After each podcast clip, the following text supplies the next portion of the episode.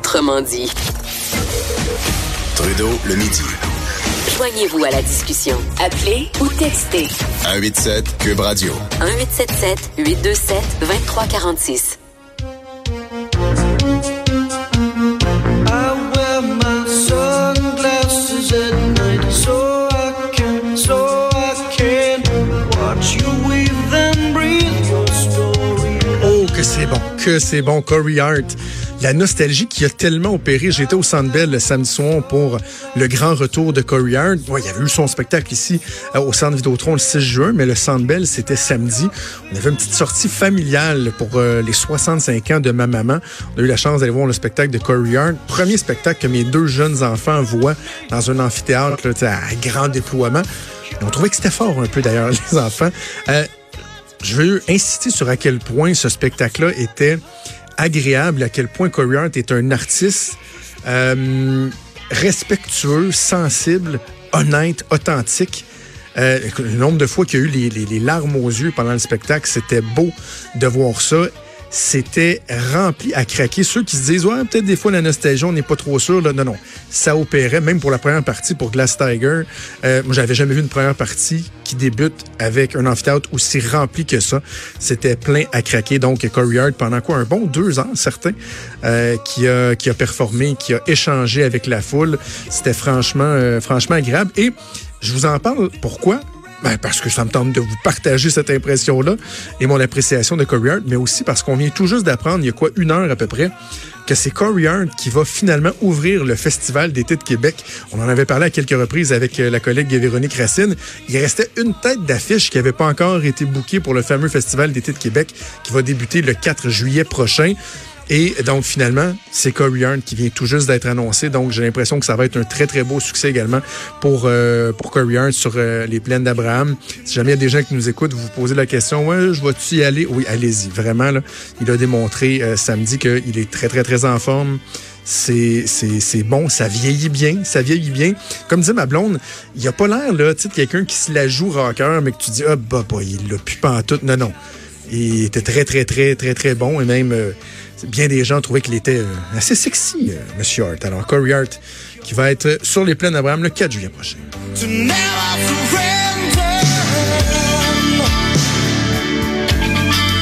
OK.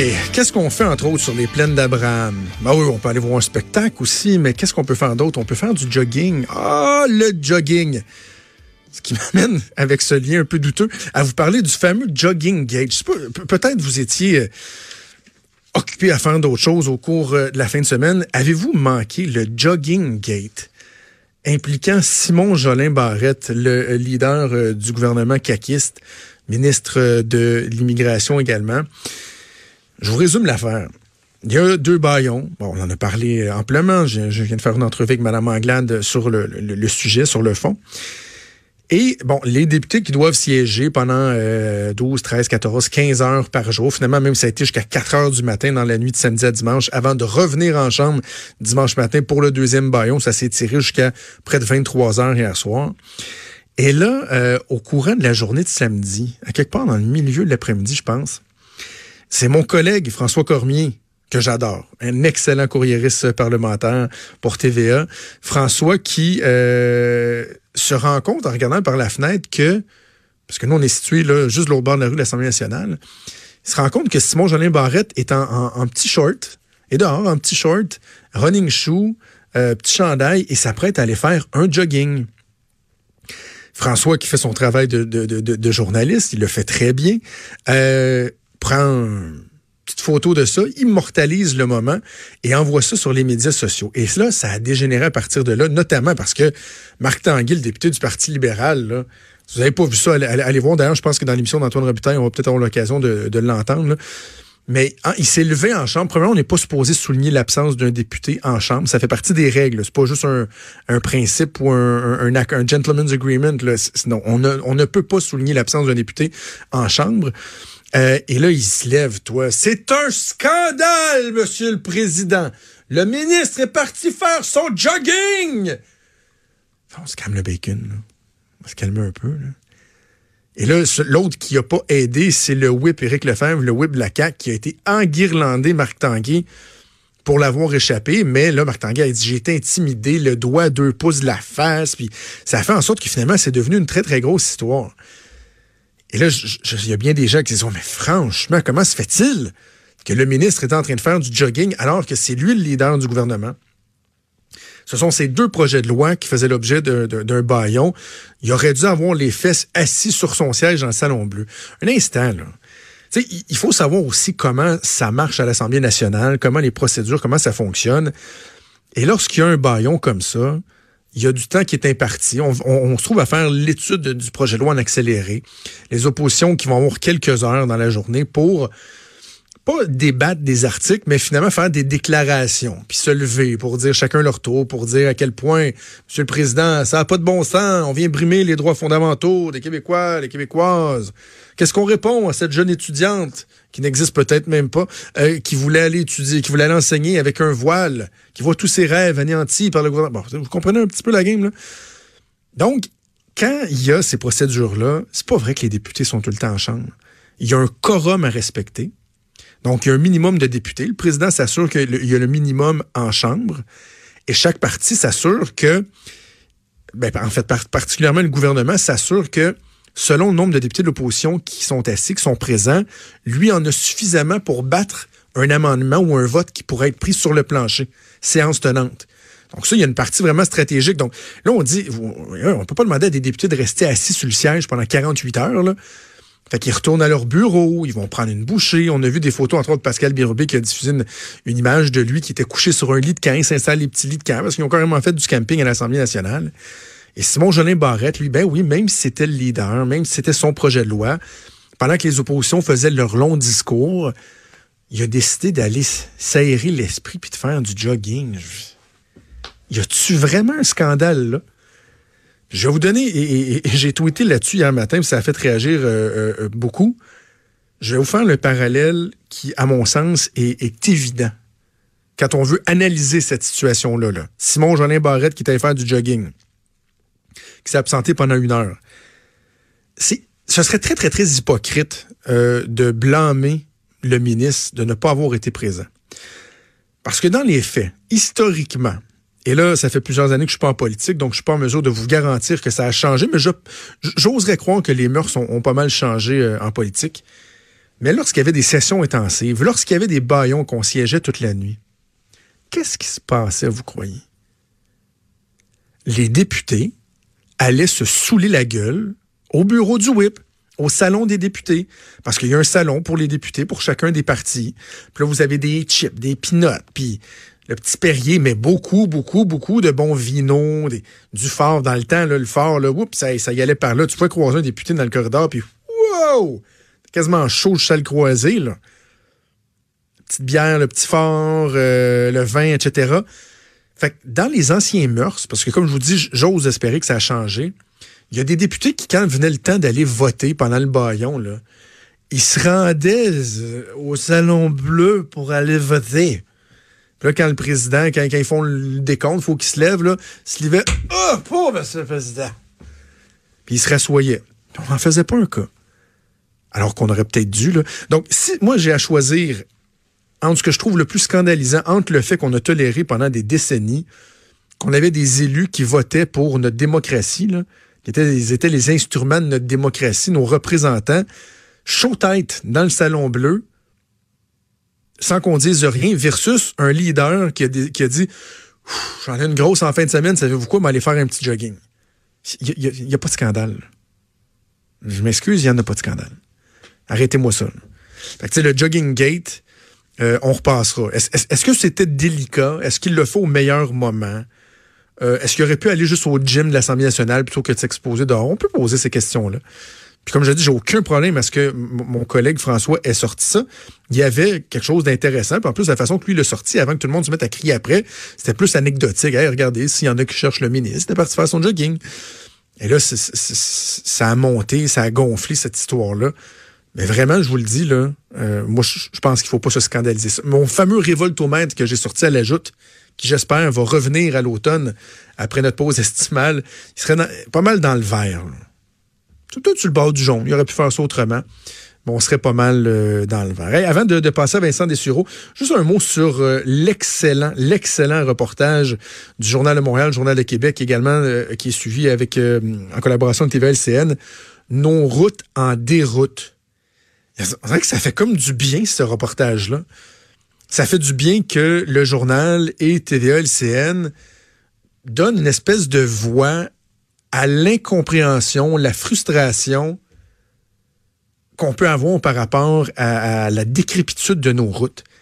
C'est pathétique, les routes au Québec. Encore en fin de semaine, j'ai fait l'aller-retour sur... euh, on est parti samedi pour Montréal, on est revenu hier après-midi. J'ai mal à mes chocs. Ma suspension, là, c'est tellement... je pense que j'en ai déjà parlé, la 20, l'autoroute 20. Autour de Saint-Hyacinthe, ils ont trouvé, on dirait, le meilleur moyen, le moyen le plus efficace de ralentir la circulation. On sait que dans les quartiers résidentiels, lorsque vous voulez ralentir vraiment la circulation, vous faites quoi? Ben, vous mettez des dos. Ben, ils ont mis comme des espèces de dos d'âne, ça à 20, à hauteur de Saint-Hyacinthe. Euh, C'est même pas des farces. Vu qu'on roule, là, mettons, à 100, 110 km heure, ça, donne un coup à toutes les, les 3-4 secondes à peu près. Mais si vous avez eu l'occasion de passer là au ralenti, moi, ça m'est arrivé à un moment donné parce qu'il y avait du trafic. Là, vraiment, les roues là, montent sur la bosse et on prend conscience d'à quel point c'est c'est gros, là. C'est des dos d'âne qu'il y a. Puis là, un peu plus loin, là, c'est les nids de poules qui commencent. Ce n'est pas acceptable. Et moi, je ne veux plus jamais qu'on me dise que c'est à cause des conditions météo au Québec. Faites le test. Là. Moi, je suis à tous les étés, on va en Gaspésie. Et euh, quand on revient de la Gaspésie, on passe par la vallée de la Matapédia, la 132, là, la bonne vieille 132 qui fait le tour du Québec.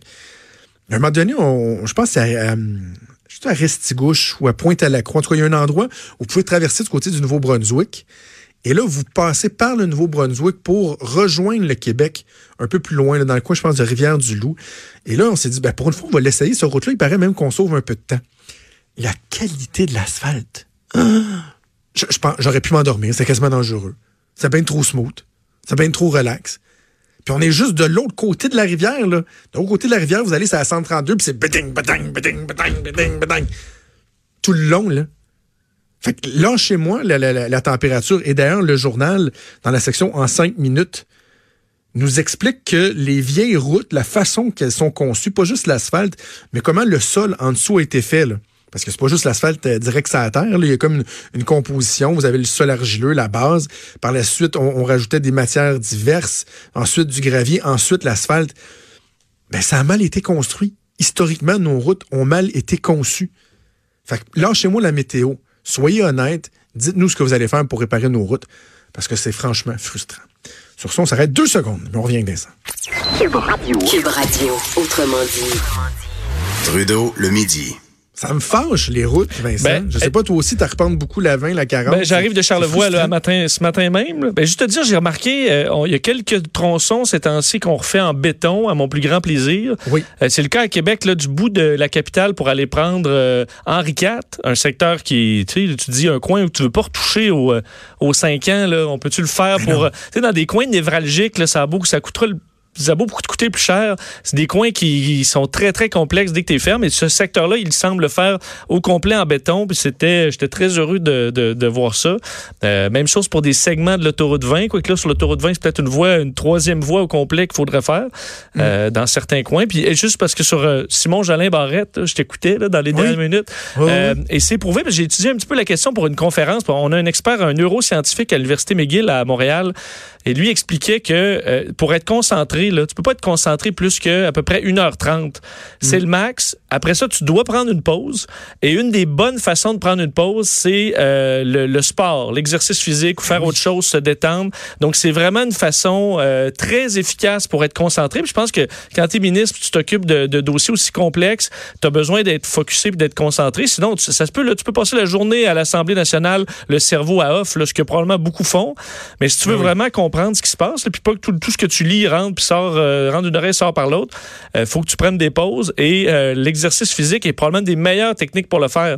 Donc, euh, effectivement, de le critiquer pour ça. S'il part une demi-journée, peut-être, mais aller faire non, un petit ça. jogging, là, c'est ou une un nap, c'est parfait. Merci, merci, Merci, Vincent merci. De, de ton appui. Le message est passé. Hey, Parle-moi du bilan 2019 du danger de guerre nucléaire. Je sais pas pourquoi j'ai l'impression que va sortir d'ici en me rongeant les ongles, Ben, en, ayant tout, en, soyant- en- en étant tout inquiet. Est-ce que c'est quelque chose qui t'inquiète euh, en général, euh, la menace nucléaire? Je me lève pas à tous Bon. les jours en y pensant, mais pour de vrai, il m'arrive des fois de me dire, mon Dieu, qu'on est à pas grand-chose, qu'à un moment donné, tout pète. C'est vrai. En fait, le, le bilan qui est rendu euh, public aujourd'hui par euh, euh, l'Institut de recherche sur la paix de Stockholm, qui eux, à chaque année font une espèce de bilan nucléaire du monde. Pour 2019, c'est un bilan mitigé. En fait, on est passé, en date d'aujourd'hui, il y a dans le monde 13 865 euh, bombes nucléaires, ce qui est en baisse d'à peu près euh, 600 cette année. Alors, c'est une baisse qui est, ce qui est Ah. intéressant. D'ailleurs, on, on a atteint là, dans la guerre froide 70 000 têtes nucléaires à un certain moment. Alors, pour vous donner une idée, on est à 13 865 aujourd'hui. Alors, c'est en baisse. Par contre, on modernise ces équipements-là. Alors, il y en a moins, mais ce sont des bombes nouveaux genres euh, qui vont être plus précises ou autres. Alors, la technologie derrière les bombes nucléaires euh, est en augmentation. La raison pourquoi ça baisse, c'est surtout entre la Russie et la Chine, parce que entre la Russie et les États-Unis, parce que c'est eux qui en ont le, le plus. Et on est dans des traités encore jusqu'en 2021 de réduction, alors que dans d'autres pays, ça monte. Donc, les autres pays comme la Chine, l'Inde et le Pakistan, des coins où tant qu'à avoir quelqu'un qui a des armes nucléaires, on est peut-être plus rassuré avec les États-Unis ou même la Russie que euh, la Chine, l'Inde et le Pakistan. Donc, eux euh, s'arment de plus en plus. Et d'ailleurs, l'inquiétude, parce que eux euh, évaluent qu'on est plus en danger cette année que dans les dernières années au niveau d'une possible guerre nucléaire, qui pourrait être plutôt dans le coin de l'Inde et le Pakistan. Donc, deux pays qui s'arment au niveau nucléaire, qui ont des, un langage assez, assez guerrier. Et ça peut être dans ce coin-là, alors qu'on a beaucoup parlé d'évidemment États-Unis, Russie pendant des décennies. Ce serait peut-être plus Inde, Pakistan, le coin chaud présentement, où une, une escalade pourrait amener à l'utilisation d'armes nucléaires. Alors, c'est un bilan, euh, disons, en demi-teinte, surtout que les grandes euh, ententes terminent en 2021, puis il n'y a pas de négociation pré- présentement pour poursuivre ça. Alors, euh, Ban Ki-moon à l'ONU disait il faudra prendre ça euh, rapidement en considération parce que le travail des dernières décennies à essayer de réduire les quantités de bombes, ben, on peut perdre ça en l'espace de quelques années. Alors, euh, tu peux dormir euh, sur une oreille. J'ai euh, fait une petite recherche parce que là, tu vraiment, tu me donnes, tu me fous les jetons. là. Euh, si toutes les bombes Oui, dont tu me parles explosaient en même temps, là, oui. selon Slate, quand même sérieux, le blast soufflerait sur 232 000 km de terre, l'équivalent de 295 villes de la taille de New York, serait réduit en poussière. Une boule de feu de 79 000 km anéantirait tout ce qui se trouve sur son passage et n'importe qui dans une surface de 5,8 millions de kilomètres carrés souffrirait de brûlures au troisième degré. Dans le plus optimiste des scénarios, des centaines de millions de personnes, voire des milliards, périraient dans l'heure. Et là, par la suite, il y aurait un hiver nucléaire. Bref, j'ai pas le temps de lire au complet, mais je pense qu'on... on C'est la fin de la vie sur Terre. Là. Ce serait pas mal fini. Bon, mais je pense pas que ça, ce soit Non. possible de tout déclencher ça d'un coup, là. mais euh, disons, on va essayer de Non. même en, pas en faire une seule. OK. Maintenant que tu nous as tous euh, foutu les jetons et qu'on Oui. est tous en crise d'angoisse, en plus, tu veux me parler du fait qu'il peut y avoir des piratages mortels dans les hôpitaux? ça? ben, parce que c'est- ou- une menace qui est. euh, enfin, on avait vu des, euh, des rançons logiciels, là, des logiciels qui bloquent les, les programmes des hôpitaux en échange d'une rançon. Ça peut causer des problèmes, des retards dans des chirurgies, puis éventuellement, il peut y avoir des décès dans un cas comme ça. Mais là, c'est un dossier euh, documenté par une firme euh, un, euh, de, recherche en sécurité dans le milieu de la santé qui s'appelle Cyber MDX, qui sort aujourd'hui deux vulnérabilités dans des machines à infusion. Euh, donc, une machine qui sert à donner des, des médicaments, mettons, un certain rythme et tout ça. Un modèle en particulier qui est disponible un peu partout à travers le monde, qui est très courant dans plusieurs hôpitaux du monde et qui peut être hacké, piraté, au point où tu prends le contrôle de la machine en question et tu capable de jouer dans le dosage. Alors, techniquement, tu es capable de euh, créer une overdose chez quelqu'un que tu veux liquider en, disons, de façon discrète. là. Euh, alors, eux ont donné, parce que à chaque fois qu'ils trouvent une faille, ils donnent un, niveau de danger de 0 à 10. Et dans ce cas-là, c'était un 10. Alors, euh, 10, c'est vraiment très euh, à risque. Par contre, c'est très compliqué d'y arriver. Il faut pirater le système central. Euh, ça prend des accès à l'hôpital. Ça prend des, adresses IP. C'est pas, pas encore une façon très simple de tuer quelqu'un. là. Il y a des, modes, des façons beaucoup plus faciles. Ah. Mais dans les prochaines années, on dit faut changer, il faut bloquer ces vulnérabilités-là. Une fois que tout est, euh, tu sais, tu prends le contrôle de toutes les machines du genre euh, dans le monde, puis tu es capable d'augmenter ou baisser le dosage, ça peut être extrêmement dangereux. Puis ça, faut voir ça venir d'avance. Alors, euh, T'es dans le lourd. Je suis dans le lourd. On peut aller dans le dans lourd. si tu veux. Définitivement, Vincent, t'es dans le... C'est lourd, c'est très lourd. On va finir avec quelque chose de plus, euh, je sais pas, joyeux peut-être. C'est comment les, les, les fans des Warriors, le Golden State, qui Oui. ont perdu aux mains des Raptors, se sont soulagés de la défaite. Qu'est-ce qu'ils ont trouvé comme, euh, comme truc? Ben, en fait, je suis quelques jours en retard sur cette série. D'habitude, je tiens au courant des bilans euh, euh, de ce, de, de ce site-là. C'est Pornhub euh, qui a donné son bilan d'après euh, victoire des Raptors de Toronto. Et ce qu'on se rend compte, c'est que euh, à, Toronto, dans toute la zone autour de la ville de Toronto, Pornhub, au moment de la victoire, ça a baissé de 47% Ça fait presque 50% ce qu'on voit rarement, là, même dans des événements sportifs majeurs ou le Super Bowl, baisse de 50% d'affluence sur Pornhub. Alors, tout le monde Ben était voyons. dehors à fêter euh, pour s'amuser. Ben oui. Et euh, à l'inverse, à San Francisco, c'était une, une augmentation d'un peu plus, à peu près 20% Alors, les, la- dans la défaite, ils sont allés se consoler dans de la, dans de la pornographie. Et, sur, et à Toronto, ça a baissé de 47 euh, Et ensuite, c'est resté euh, bas assez longtemps au cours de la soirée. Et vers 1 heure du matin, euh, là, euh, c'est remonté 25% au-dessus